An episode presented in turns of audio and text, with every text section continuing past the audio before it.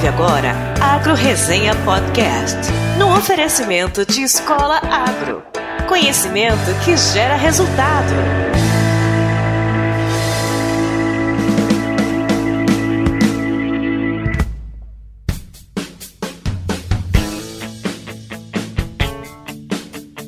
Olá, pessoal! Aqui quem fala é o Paulo Ozaki. Seja bem-vindo ou bem-vinda a mais um episódio do Agro Resenha. Como você sabe, a porteira desse podcast não tem tramela para quem busca se informar sobre assuntos ligados ao agronegócio.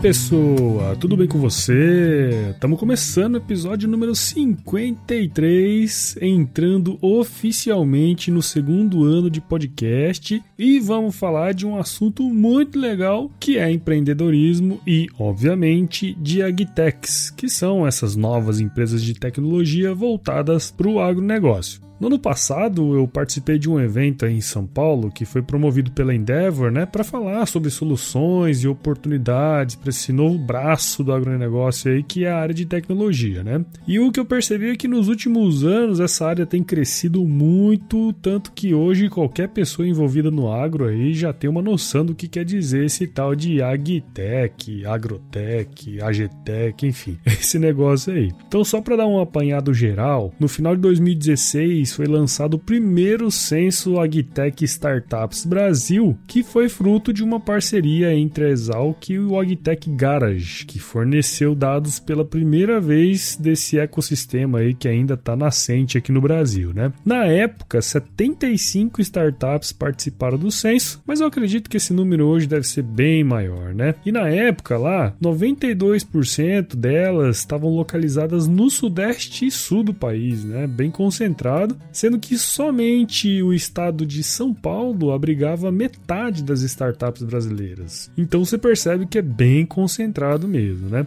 A principal cultura agropecuária atacada por essas empresas aí foi a da soja, com 49%, seguida por milho, com 46%, cana-de-açúcar, 41% e café, 32%. Tendo como principais áreas de atuação as tecnologias de suporte à decisão, com 56% das empresas, e softwares de gestão com 50% das empresas, né? Vale destacar que para ambos os casos aí, a startup poderia responder mais de um item, por isso que a somatória pode ser maior que 100%, tá? Outra informação interessante é que dentre as startups que participaram da pesquisa, 40% delas somente os fundadores trabalhavam efetivamente, ou seja, provavelmente eram negócios aí que estavam começando, né? E esse fato ficou comprovado pelo ano médio de fundação dessas empresas, já que na época lá 80% delas começaram as operações a partir de 2014. Além disso, 66% delas disseram que a principal dificuldade é o capital inicial para investir na ideia, e 42% ainda não tinha recebido nenhum investimento, né? Ou seja, estavam usando aí recurso próprio, pegando financiamento em bancos e tal, né? E aí outro ponto interessante é que 55% dessas empresas na época ainda nem faturava com o negócio, né? Ou seja, era um setor realmente ainda que estava engatinhando, né? E o pessoal do Agtech Garage não fez nenhum jabá aqui, mas o segundo censo já está rodando. E caso você possua uma startup ou conheça alguém que tenha, o link do cadastro está na descrição do episódio e você pode compartilhar os dados da sua empresa nessa pesquisa aí que eu acho que é bem bacana. E para conversar um pouco sobre empreendedorismo e agtechs, eu trouxe aqui a Bia Zanforlin, que faz parte da equipe da Endeavor Brasil, que eu conheci, né, naquela época que eu fui lá. E há algum tempo ela já tem trabalhado aí com diversos diversas startups, né, ajudando elas a se tornarem scale-ups. Calma que você já vai entender o que é isso aí. Mas antes de trazer a Bia aqui pro bate-papo, eu quero agradecer aos mais novos padrinhos e madrinhas aqui do podcast, que são o André Tavares de Vasconcelos e a querida Carla Papai, também conhecida como Narizinho Lanesalk, ambos ouvintes assíduos aqui do podcast. Turma, eu sou muito grato mesmo a vocês por apoiarem aqui o podcast e fico muito feliz de verdade em saber que o podcast é digno do apoio de vocês.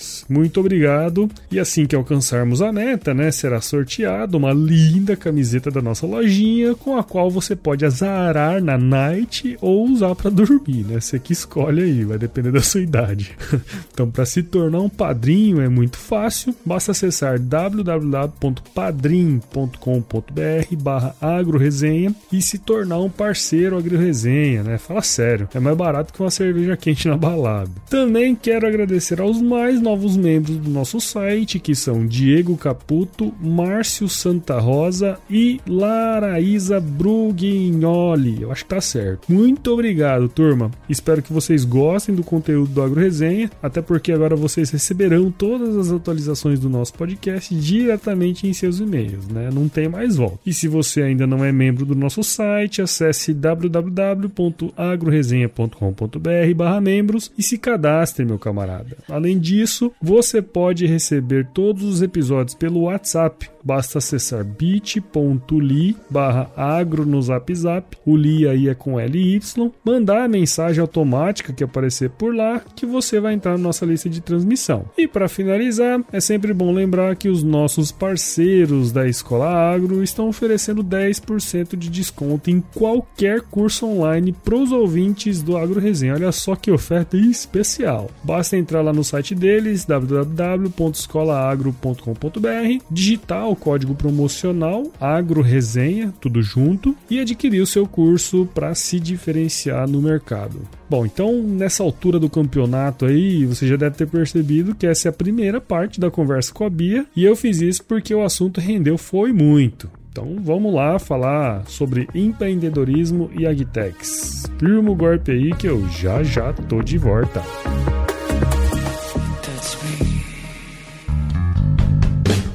Bom, pessoal, tô de volta com a Ana Beatriz Anforlin, também conhecida simplesmente como Bia, que atualmente trabalha na área de aceleração de negócios na Endeavor Brasil. Para quem não conhece, é uma organização aí que apoia empreendedores com o intuito de acelerar os seus negócios. Quem quiser saber um pouco mais aí sobre Endeavor e sua história, o link vai estar aí no site, no post desse episódio. Eu conheci a Bia no ano passado, em um evento que eu participei lá na Endeavor, que abordava alguns assuntos relacionados aí, obviamente, à área de Agtex, na qual ela tem se envolvido aí diretamente. Eu confesso que já faz um tempo, né, Bia, que a gente marcou essa conversa é. aqui, mas o importante é que a gente tá aqui tirando do papel aquela ideia lá. A Bia, por mais que esteja no mundo das Agtex, é engenheira de arquitetura naval e oceânica. Eu nem imaginava que você era isso, viu? Ah, descobriu agora.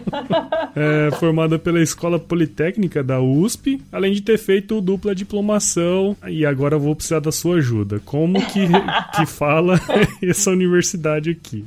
Em Darmstadt. É uma cidade perto de Frankfurt, ah, lá na Alemanha. Entendi. Muito bom. Nessa universidade aí que ela falou. Foi onde ela obteve o diploma de Master of Science em Engenharia Mecânica de Processos. Bia, muito obrigado por participar aqui com a gente e seja bem-vinda ao Agro Resenha Podcast. Na verdade, eu que te agradeço, Paulo. Eu lembro da gente, a gente se encontrou lá no aeroporto, né, em Cuiabá. Exato. E ficamos lá conversando, tomando café, conversando, pensando em todas as ideias. E vamos falar um pouco disso aqui. Então, Bia, pra gente começar essa conversa aqui, conta um pouco da sua história aí pra gente. É muito recente, né? É, tirando a, a chácara de lazer que os meus avós têm no interior de São Paulo, assim, não tinha nenhuma relação com agro na minha vida antes, né? Uhum. Nasci aqui em São Paulo, como você bem disse, estudei engenharia naval, passei um tempo na Alemanha, daí voltei e fui trabalhar na Endeavor, né? Uhum. Com um empreendedorismo. E nesse meio tempo, lá dentro da Endeavor, surgiu o um projeto ligado ao agronegócio. É, a gente é, apoia empreendedores de alto crescimento e é super importante no Brasil, né? E a gente decidiu lá na época, um ano e meio atrás, mais ou menos, fazer é, um programa para é, scale-ups. É, depois a gente vai explicar um pouco mais o que, que é isso, né? Mas ligadas uhum. ao agronegócio. E eu acabei tocando esse projeto projeto, eu me identifiquei bastante, acho que tem um lado mais técnico, né? Tem, as empresas do agronegócio, elas têm muita tecnologia uhum. e também tem uma pegada, assim, é, de natureza, que eu gosto muito, que eu sempre gostei muito. Acabei me interessando, assim, por isso e, e daí comecei a entrar nisso, a estudar, analisar empresas desse setor. É diferente de analisar outros tipos de negócio, né? Uhum. Essas empresas também, elas não estão nas capitais tradicionais do turismo, então São Paulo, Florianópolis, né? Elas estão em outros lugares. Uhum. Então a gente teve que investigar isso a fundo. E, e, daí você começa a ver que tudo é agronegócio, né? tudo uhum. vem da terra. Né? Então, as cadeiras que eu tô sentando, tem madeira, tem couro, né? tudo vem de lá. É, é, no Brasil, naturalmente, isso é mais relevante, né? Quando você olha também as decisões que um produtor rural precisa tomar, assim, isso é real, né? São muitas variáveis, você não consegue mensurar direito. É, tem muito aprendizado ainda, é muito valioso que é informal, que tá na cabeça das pessoas, é uma coisa química, economia, engenharia. É, é, é eu, eu, brinco aqui que o, o, produtor ele tem que cobrar o escanteio e correr para cabecear. É, exatamente, é muita coisa ao mesmo tempo, né? Uhum. E acho que isso torna esse setor muito fascinante, né? por isso que eu acabei gostando muito e, e me envolvendo mais, e, enfim, aprendendo mais, visitando o produtor e, e encontrando os empreendedores, né, do, desse setor especificamente, né? Então, e aí, o motivo da gente estar tá aqui conversando, obviamente, é fruto daquele evento, né, que eu comentei no início, que fez parte desse processo que você falou do scale up aí da Endeavor, né? Que é voltado para as agtechs ou agrotechs, enfim, isso aí é indiferente, né? É. então, é, para a gente começar aí lá do início mesmo, explica para a gente o que é uma scale-up. É, scale-up não foi cunhado pela Endeavor, tá? É, uhum. Mas que a Endeavor trouxe com muita força recentemente. Mas acho que até para falar do que é uma scale-up, precisa falar antes o que é uma startup, né? Exatamente. né? então, vamos passar pelo começo. É, empresas maiores, assim, sejam grandes corporações ou médias empresas, geralmente elas elas têm muita dificuldade de criar uma, uma cultura tecnológica transformadora, né? porque isso demanda muito recurso, demanda muito tempo, e daí essas empresas mais estabelecidas, elas já têm regras, processos, burocracia, tem uma cultura que ela é aversa ao risco sim, que é natural de qualquer empresa, né? Uhum. E a startup é, nada mais é um tipo de empresa, né? Que surge com um grupo lá de fundadores, de indivíduos, é, que no começo ainda não tem processo, não tem regra, é um ambiente onde tudo é muito livre. Então fica muito mais fácil de você ter ideias, pegar, desenvolver o produto, né? Faz um protótipo, põe no mercado, testa, daí ele falha, daí você volta, desenvolve de novo. É muito mais ágil, né? Uhum. Para desenvolver é, novas soluções. Que de outra forma, assim, dificilmente seria possível numa, numa estrutura mais formal, né? De, uma, de uma corporação. É, geralmente essas pequenas empresas, essas startups, elas são financiadas no começo, né? Seja por um investidor terceiro, né? Ou então pelo próprio fundador, né? Às vezes é, os empreendedores falam que não tem investidor, mas assim, no fundo o próprio fundador é um investidor daquilo, seja com dinheiro dinheiro próprio, com o tempo dele, com né? Tempo, é, exato. É, exato, que é o mais precioso. e daí esse investidor externo, ele tem uma expectativa de que essa startup em algum momento cresça e seja vendida, uhum. ou então que ela em algum momento consiga realmente achar uma, uma fonte de faturamento que traga receita para ela. Né? Legal. E daí, nesse começo, a startup tem esse, esse tempo para ir desenvolvendo produtos e testando no mercado até achar uma solução que se encaixe, que tenha esse potencial de gerar uma receita receita depois, né? Uhum. Então o começo é muito instável. É testando, indo pra rua, desenvolve, daí melhora, daí volta, né? Tudo muito manual ainda. É teste o tempo todo. Uhum. Então é uma fase de altos e baixos e podem acontecer duas coisas, né? Pode passar esse tempo em que o seu recurso acaba e você não encontrou esse produto para aquele mercado específico, e daí a startup morre. Uhum. Isso é normal. É comum, assim, a maioria das startups, na verdade, é, elas, elas morrem no começo.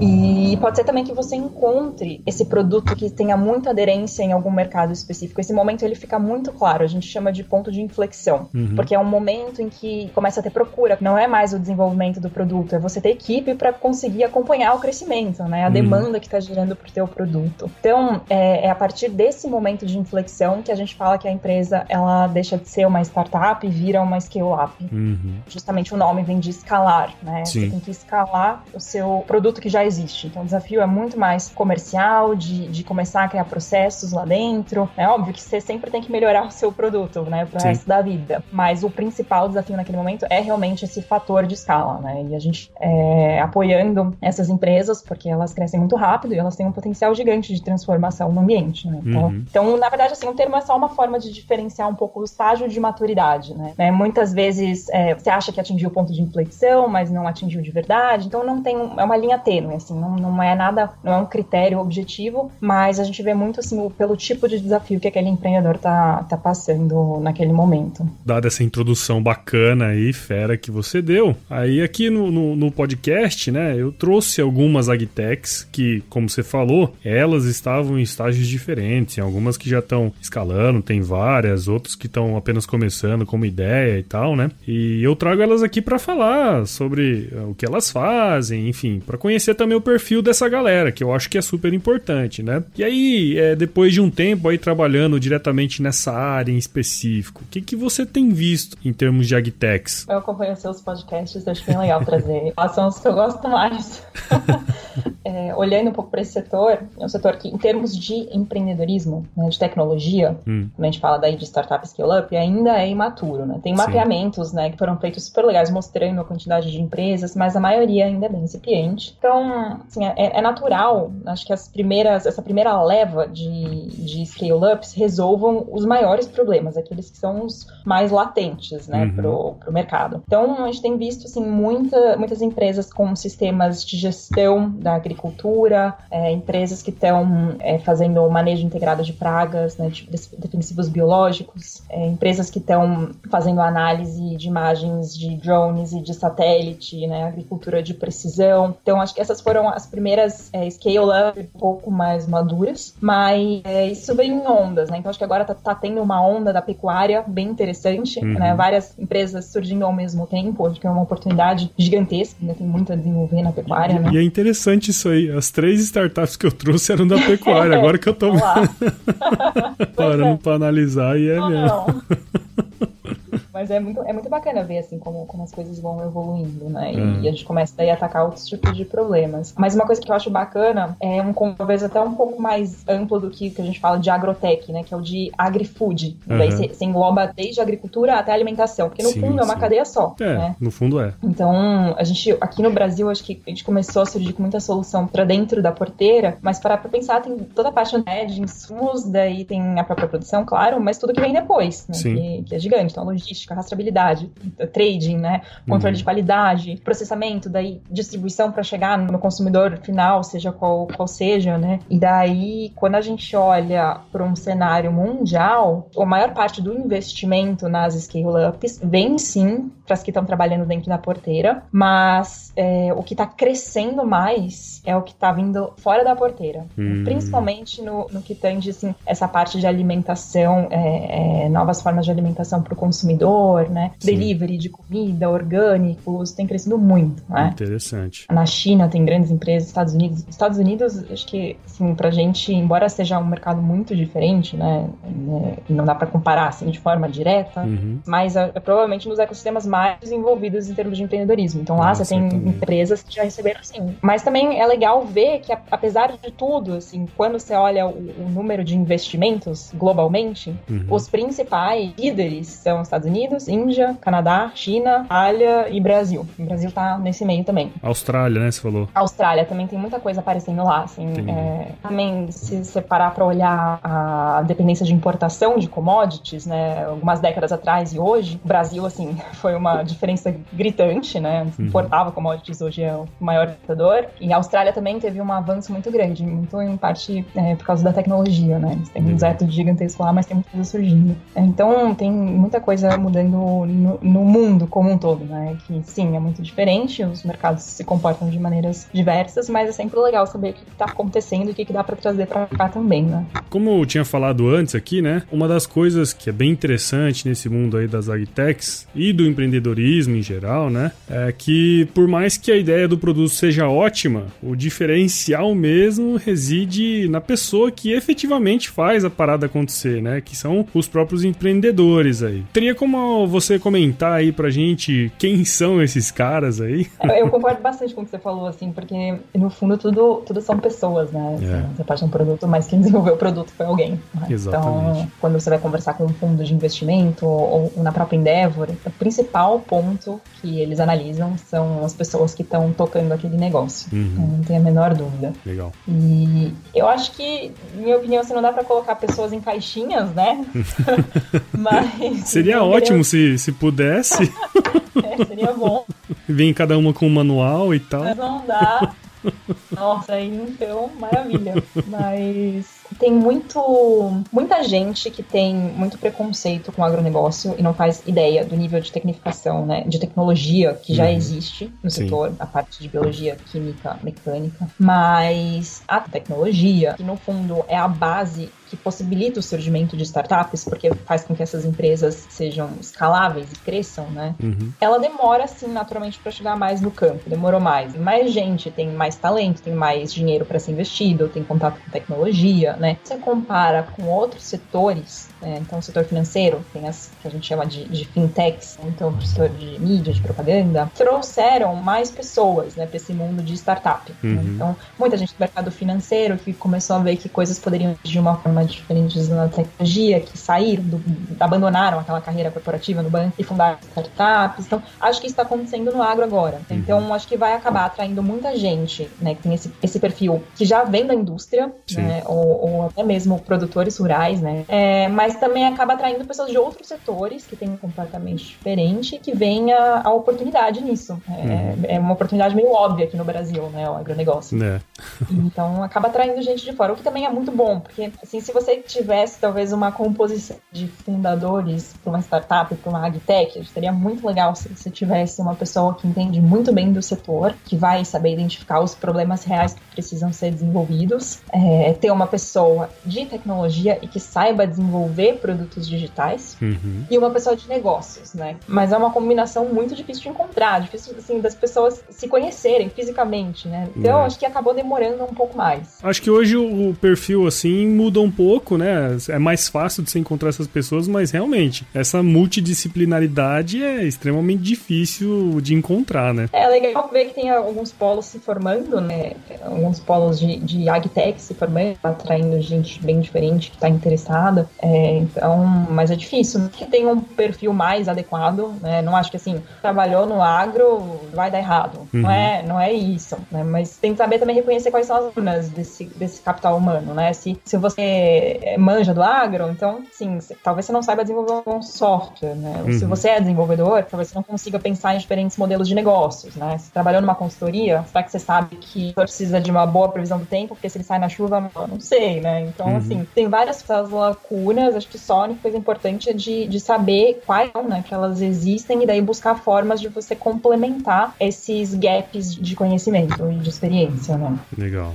Muito bom. Uma coisa que é interessante, até no dia que a gente conversou lá no, no aeroporto, você comentou, né? De um livro que você estava lendo recentemente, que existem tipos diferentes de capitais que o empreendedor adquire, né? E eu acho que é bem interessante e encaixa bastante com isso que nós estamos falando aqui, de pessoas uhum. diferentes, multidisciplinaridade, para desenvolver um negócio que, de certa forma, pode ser até disruptiva, né? Tem como você comentar um pouquinho isso aí que eu achei muito legal aquele dia que você falou e fiquei com isso na cabeça. É interessante. É, eu acho que, se não me engano, o livro que eu tava falando é o The Founder's Dilemma, né? Isso, é, exatamente. Mas é uma coisa que ele fala muito, assim, é, e daí a discussão é em que momento empreender, né? Não é uma decisão fácil. No começo você é uhum. jovem, não tem muitas coisas para arriscar, mas você não conhece tanto, né? Não tem tanta uhum. experiência. Quando Sim. você é mais velho, tem mais experiência, mas tem família, né? Não quer abandonar aquela carreira que você já tem. Então, uhum. então a discussão vai um pouco nessa linha. Daí, e daí a questão é que esses capitais, né? A gente tem capital humano de conhecimento, então coisas que você aprendeu a fazer ao longo da sua trajetória, né, é, ou então setores que você conhece mais, habilidades que você tenha desenvolvido,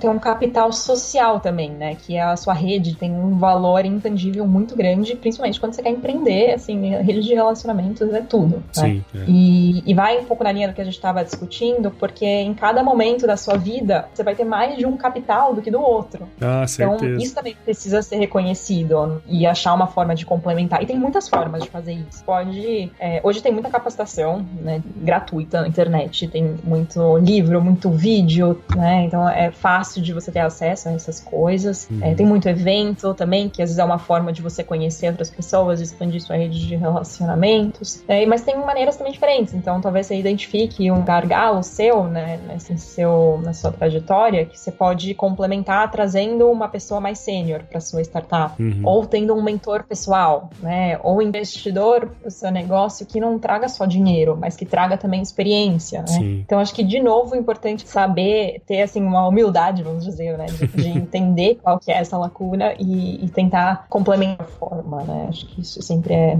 sempre é possível, né? E daí tem até um ponto que acho que é bem importante porque no fundo, no fundo, o trabalho da startup é vender. Sim. Assim, quando você como, olha como, como qualquer empresa, né? No fundo.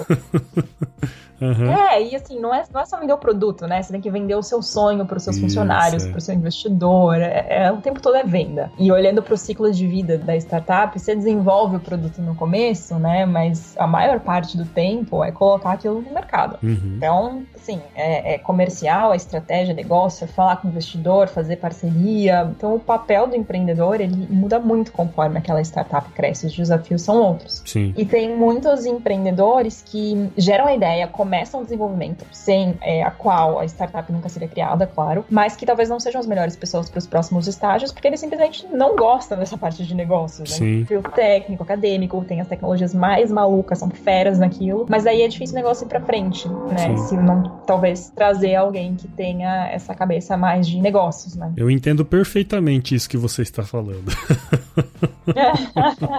Conhece alguns casos? Ah, conheço alguns casos e eu mesmo, cara.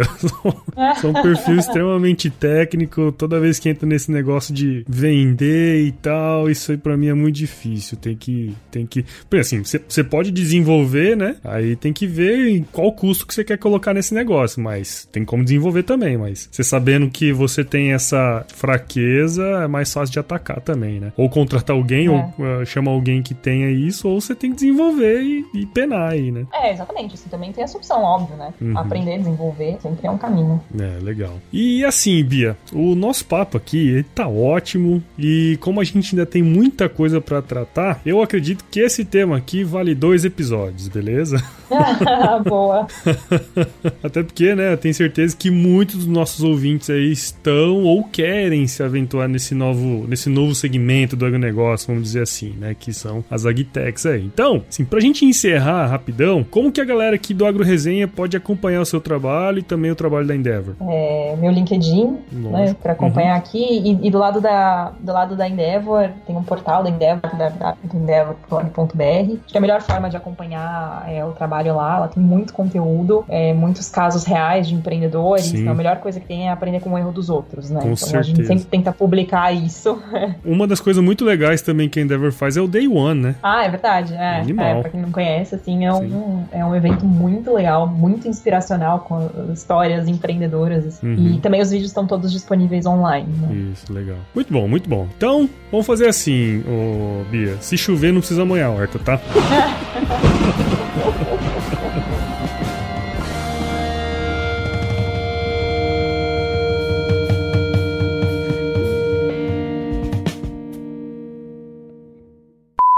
Então você percebe que é bem, bem.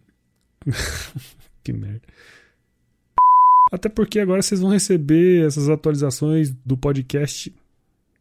Até porque agora vocês vão. E eu fiz isso porque o assunto é. Ô, oh, caralho. Também conhecida como. Como Bia. Oh, falei merda aqui. Uh, su, su, su, eu, onde que eu tô aqui? Eu, me, eu, eu se perdi. Ai, carícios mais um produto com a edição do Senhor A.